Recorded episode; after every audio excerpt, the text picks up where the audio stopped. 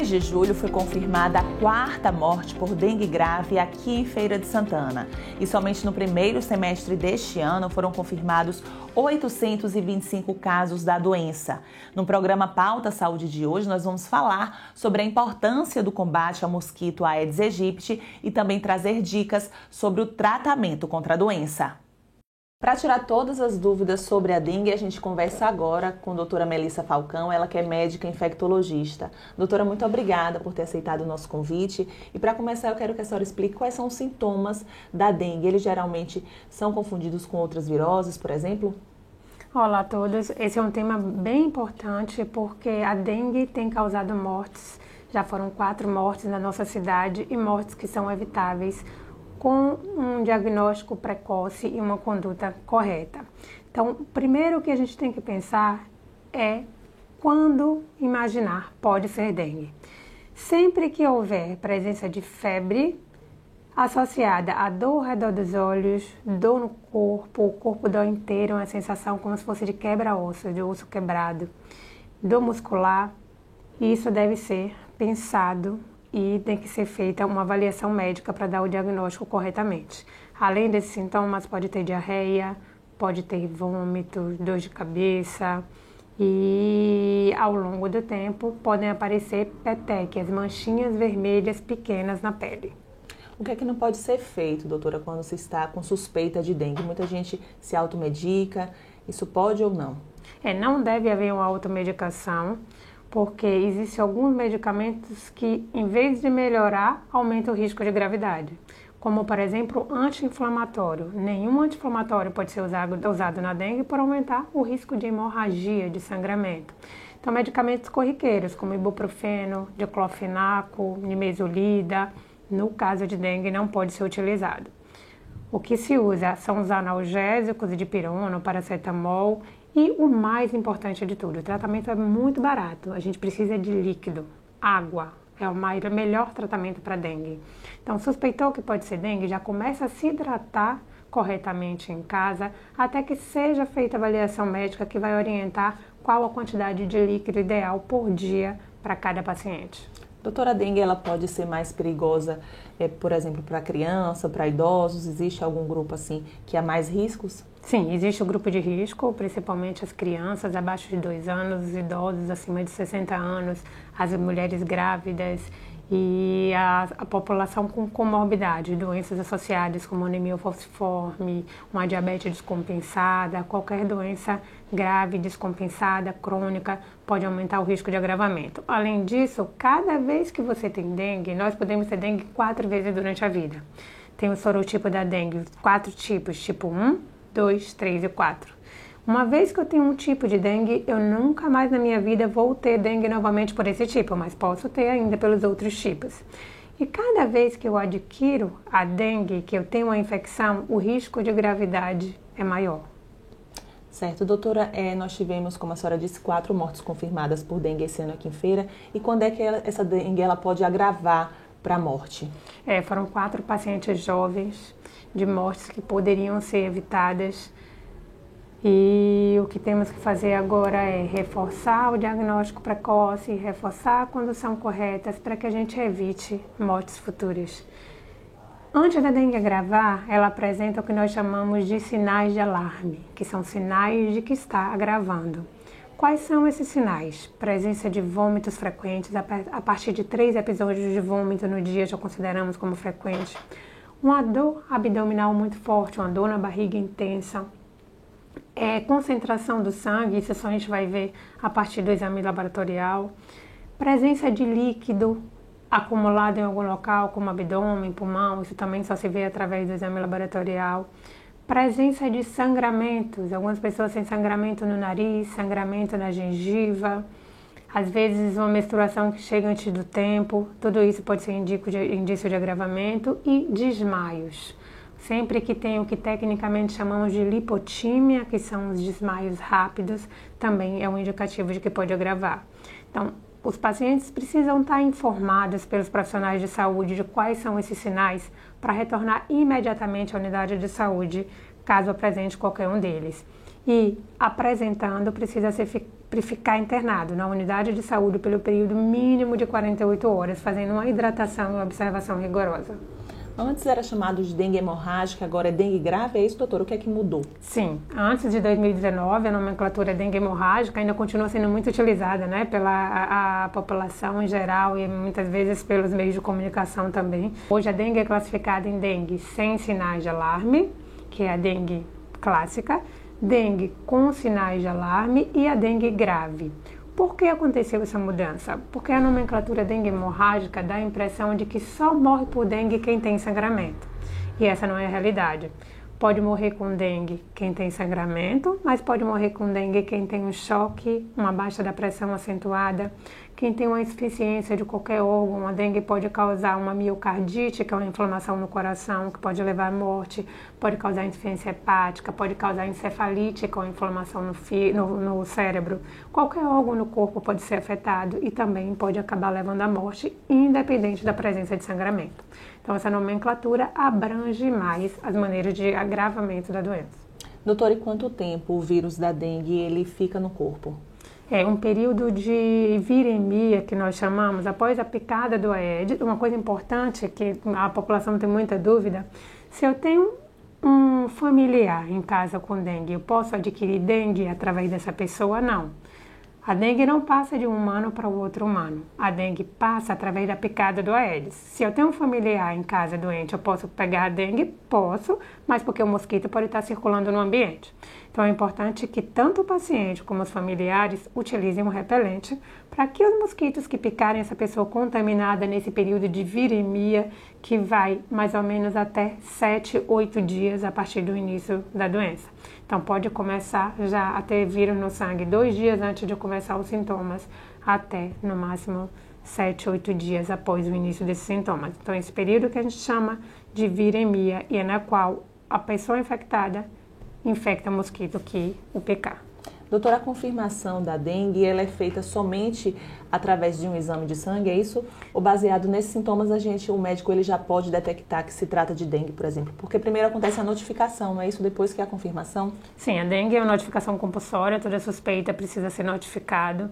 E nós temos dois critérios de diagnóstico: o clínico epidemiológico, que é baseado nos sintomas característicos associados à epidemiologia de cada local. Então, você tem presença de dengue em muitas pessoas naquele, naquela cidade, com um quadro clínico já seria um critério suficiente.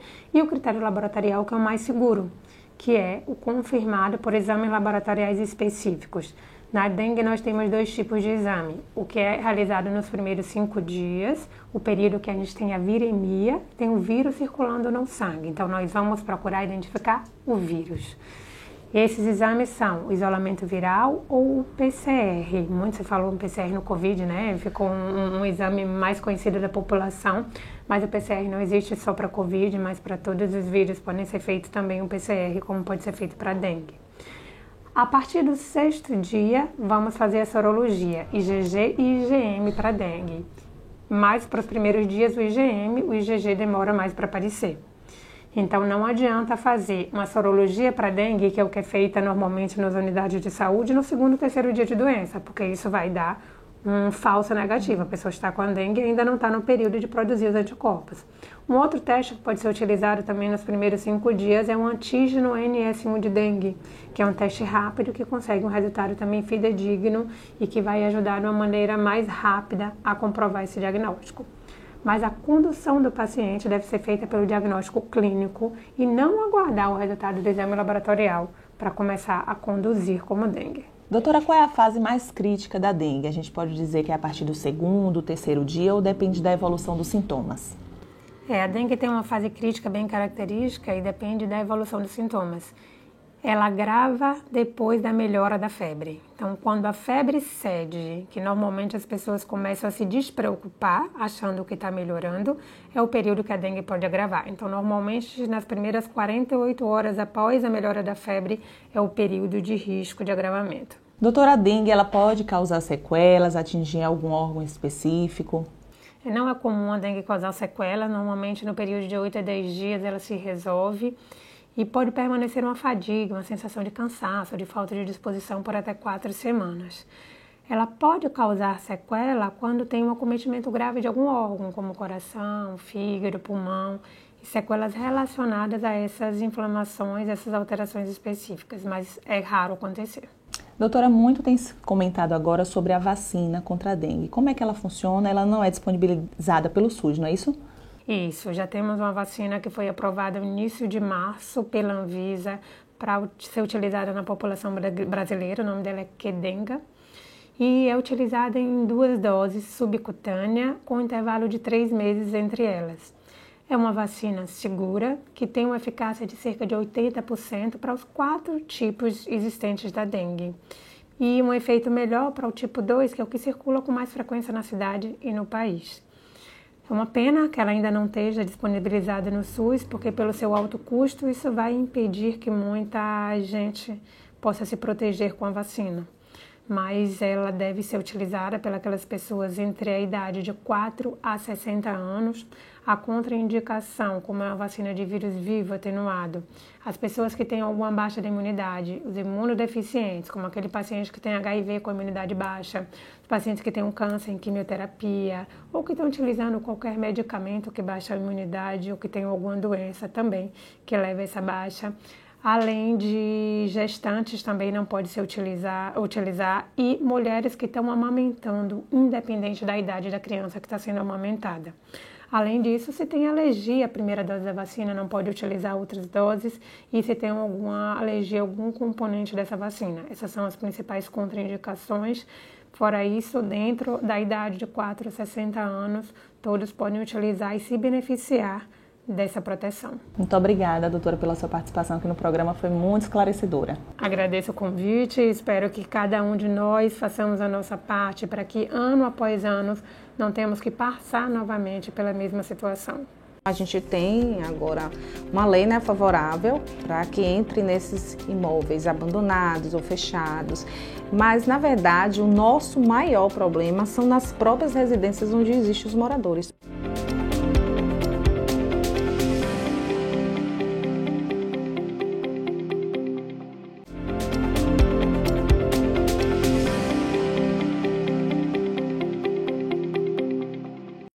A gente continua falando sobre dengue aqui no programa Pauta Saúde. A nossa entrevistada da vez é a bióloga Cíntia Sacramento, ela que é coordenadora de endemias aqui de Feira de Santana. Cíntia, muito obrigada por ter aceitado o nosso convite. Tenho muitas dúvidas para tirar contigo a respeito do assunto. E para começar, eu quero que você explique para a gente o que é um ano epidêmico e se nós estamos de fato em um ano deste tipo. Isso. Então, estamos sim, né, um ano epidêmico. É, já foi divulgado desde o ano passado, finalzinho do ano passado, o Ministério da Saúde já vinha divulgando pois o ano epidêmico é um ano onde você tem uma probabilidade muito grande de ter aumento de casos, né? Tanto de dengue como qualquer outra arbovirose, ou zika ou chikungunya. No nosso caso aqui é de dengue. Então é um ano que você já passou cinco anos com o mesmo né, inseticida ou larvicida, então pode criar resistência no mosquito.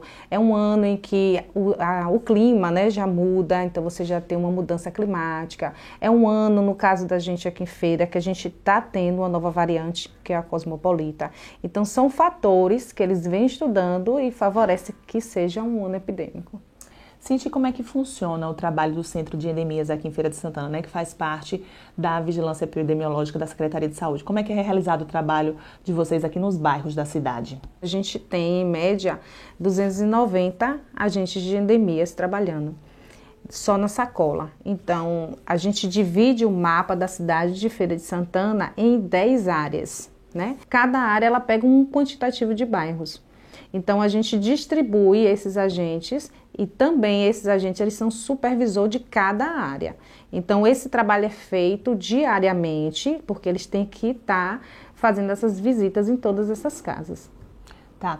Cíntia, vocês conseguiram agora uma autorização para, é, se necessário, é, realizar um arrombamento de casas. Esse é um problema que vocês enfrentam no dia a dia no combate à dengue e está sendo necessário realizar esse arrombamento ou o objetivo não é esse?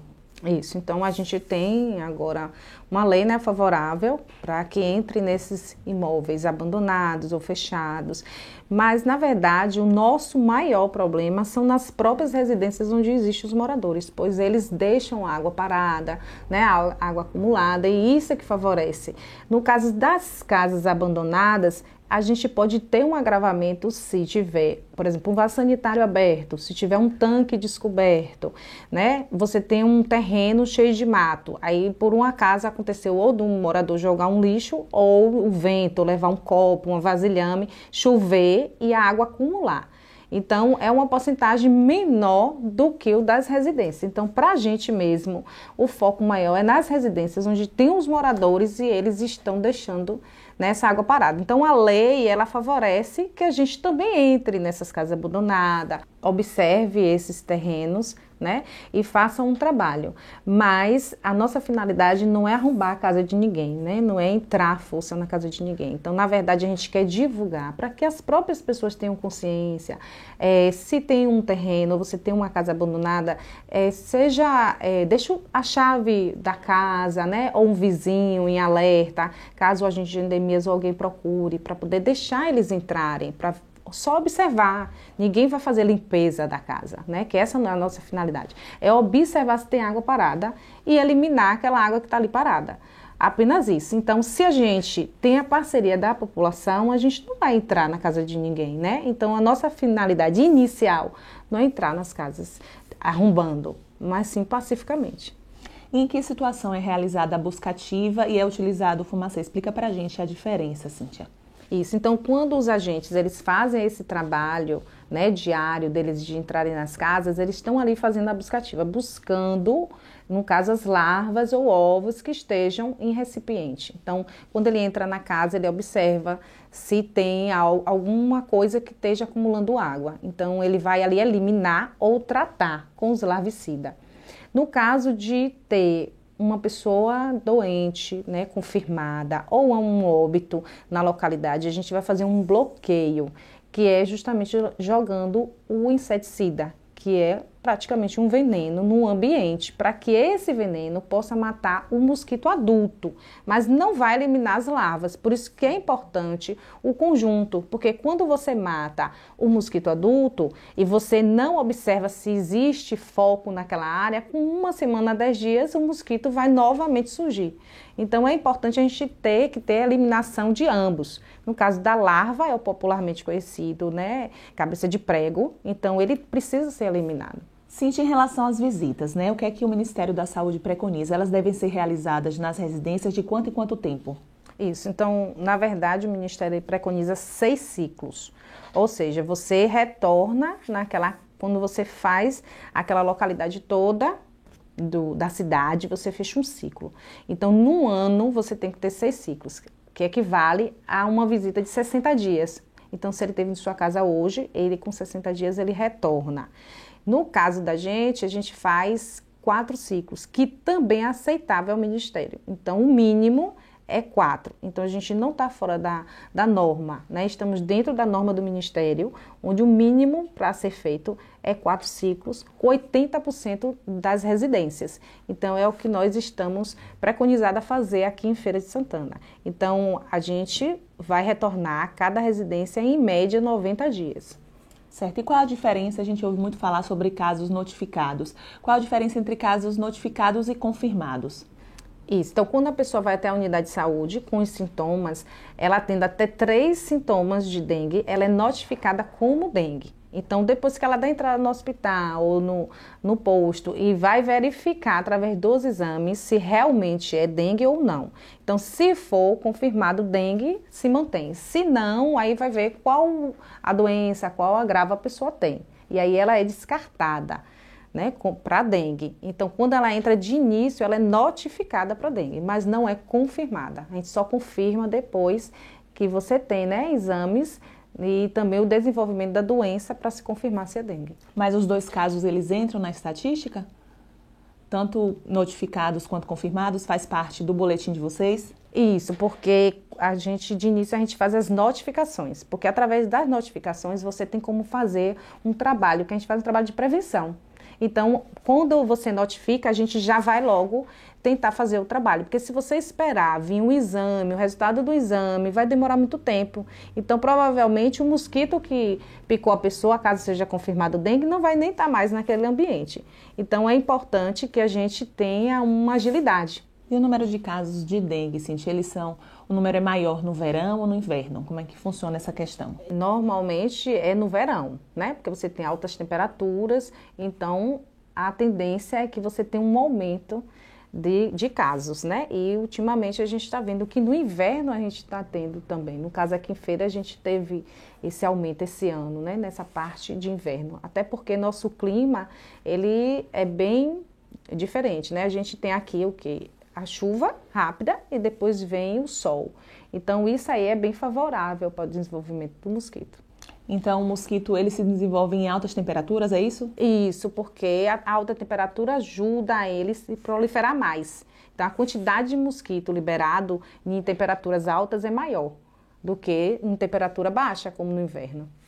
Sente uma coisa importante, né, de falar com a população. Muitas pessoas acreditam que o trabalho dos agentes de anemias é fazer a limpeza, por exemplo, em terrenos. Não é isso que funciona, né? Explica de fato qual que é a missão dos agentes de anemias que estão em campo. Isso, então é importante a gente né, deixar isso bem claro, porque às vezes a pessoa faz uma denúncia, né, tem um terreno baldio, enfim, que está ali cheio de lixo, cheio de mato, e acha que o agente vai ali limpar. Né? Mas na verdade ele só vai observar se tem algum vasilhame, água com água parada para não ter foco, apenas isso. Ele não vai fazer a limpeza do terreno, né? Isso aí já compete a outros órgãos, né? Outras responsabilidades. Infelizmente, aqui em Feira, nós tivemos quatro mortes confirmadas por dengue esse ano. Você acredita que isso esteja relacionado à nova variante, Cíntia? Isso, infelizmente, né, a gente teve esses quatro óbitos e acreditamos sim que seja a nova variante, né? Porque as pessoas ficam mais susceptíveis. É uma variante nova onde ninguém ainda pegou, então, a gente acaba né, sendo é, algo é, inicial, vamos dizer, com relação a esse vírus. Então, ele está sendo rápido, né? A gente está vendo uma evolução rápida dessa doença. E também é importante chamar a atenção que as pessoas não fiquem em casa tratando, achando que seja uma virose simples, ou porque já teve dengue em outro momento da vida e foi fácil, né? Passou. Porque, na verdade, quanto mais você tem dengue, mais ela tende a agravar. Né? Ela tende a ser dengue grave. Então, por isso que sentiu os sintomas, tem que logo hidratar, né? Buscar logo atendimento médico para poder observar e confirmar. Em um caso de óbito, né? Como é que funciona esse reforço, esse trabalho dos agentes? Vocês vão até o bairro, até a casa onde a vítima morava e vocês fazem é, um bloqueio? Como é que funciona, Cintia, nesse caso de, de morte? Isso, aí a gente delimita um raio a partir da casa, né? Onde a pessoa ela teve óbito, e aí a gente vai fazer essa buscativa, observando aonde achou foco, né? De, no caso, se encontra larvas, né? nessa, nessa localidade. Depois disso, a gente faz a questão do bloqueio, que é a liberação do inseticida para matar o mosquito adulto. E também a gente tem uma equipe de educação que faz também ações na região, no bairro, para estar tá dando consciência às pessoas, moradores, para não deixar a água parada. Cintia, explica pra gente assim, de forma didática, como é que funciona o ciclo do mosquito, né? Em quanto tempo o óvulo, a larva, ele se transforma no mosquito? Isso, então a fêmea, né, ela coloca os ovos né, do, do, dela, mas ela não coloca em um lugar só. Então ela coloca em vários locais. É como se fosse assim, não vou botar um pouquinho em cada lugar, porque se eliminar, eu tenho um lá como manter a minha espécie. Então em cada local ela coloca um pouquinho dos ovos. Esses ovos eles podem durar mais de anos sem estar em contato com a água. Então ele é bastante resistente. É um ovo que você não vê a olho nu, então ele fica no ambiente. Você tem um recipiente ali no ambiente e está com os ovos. Então quando você coloca água ou chove e a água entra em contato com o ovo, o ovo eclode e aí se transforma em larva. Então essa larva passa por estágios até chegar em pupa, tudo isso dentro da água e depois essa pupa ela se transforma em mosquito, que é o mosquito adulto. Cintia, esse mosquito ele é o mesmo transmissor da dengue, da chikungunya da zika. O que é que determina qual tipo de doença ele vai transmitir? Isso. Na verdade, o mosquito ele é único. Entre esses que você citou, ainda tem o febre amarela. Né?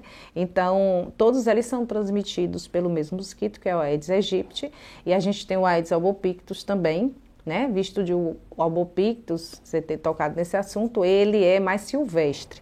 Mas a gente já é, detectou que aqui em Feira de Santana a gente já tem o albopictus, principalmente ao redor do anel de contorno, né? Então eles já estão se adaptando é, à, à zona urbana, né? Então, a gente já viu em recipiente os dois, a Aedes aegypti com a Aedes albopictus, algo que a literatura dizia não acontecer, pois eles tinham é, hábitos diferentes, mas hoje em dia a gente encontra. Então, a gente não sabe se ali aquele convívio entre os dois estão tendo trocas de informações, criando resistência, né? Até porque o, o Aedes albopictus ele é mais encontrado no sul do país, porque ele é mais resistente ao frio, né? Diferente do Aedes aegypti. Então, o mosquito é um, que é né, o Aedes. E no caso do vírus que vai estar no mosquito, é que vai determinar qual é a doença. Então, dengue você tem quatro sorotipos, né? Um, dois, três e quatro. Você tem zika, você tem chikungunya e você tem febre amarela. Então, qual desses vírus que vão estar no mosquito é que vai determinar qual a doença que vai estar circulando. Cíntia, para finalizar, eu quero que você deixe um recado para a população, né, falando sobre a importância também da responsabilidade dos moradores nesse processo de combate à dengue. É, então é importante, né, que todos façam sua parte, que observe, né, sua residência, como a gente já tinha dito, é, o agente de endemias, ele não vai estar em sua casa toda semana, nem todos os dias, então isso é o nosso papel, assim como a gente limpa a nossa casa com relação ao lixo, a gente também tem que observar a questão da água, né, olhar as calhas, atrás da geladeira, quem tem animal, até passarinho, né, o vasinho da água, então tá eliminando, porque a lava, o chamado popularmente cabeça de prego, ela é como um peixe, então, se você tira ela da água, joga em um ambiente seco, ela vai morrer. Então, isso é uma, eliminação mecânica. Então, é importante que os moradores estejam observando, principalmente depois das chuvas, né? Dessas chuvas rápidas. E em casa, tá tomando os cuidados, usando repelente, que é muito importante, principalmente as pessoas que estão doentes, né? Aquelas que já têm confirmado dengue, utilize o repelente. Cintia, muito obrigada, viu, pela sua participação aqui no programa Pauta Saúde. Sua entrevista foi muito importante, tiramos muitas dúvidas. Eu tenho certeza que vai ajudar muitas pessoas que vão acompanhar o nosso programa. Obrigada, vocês também.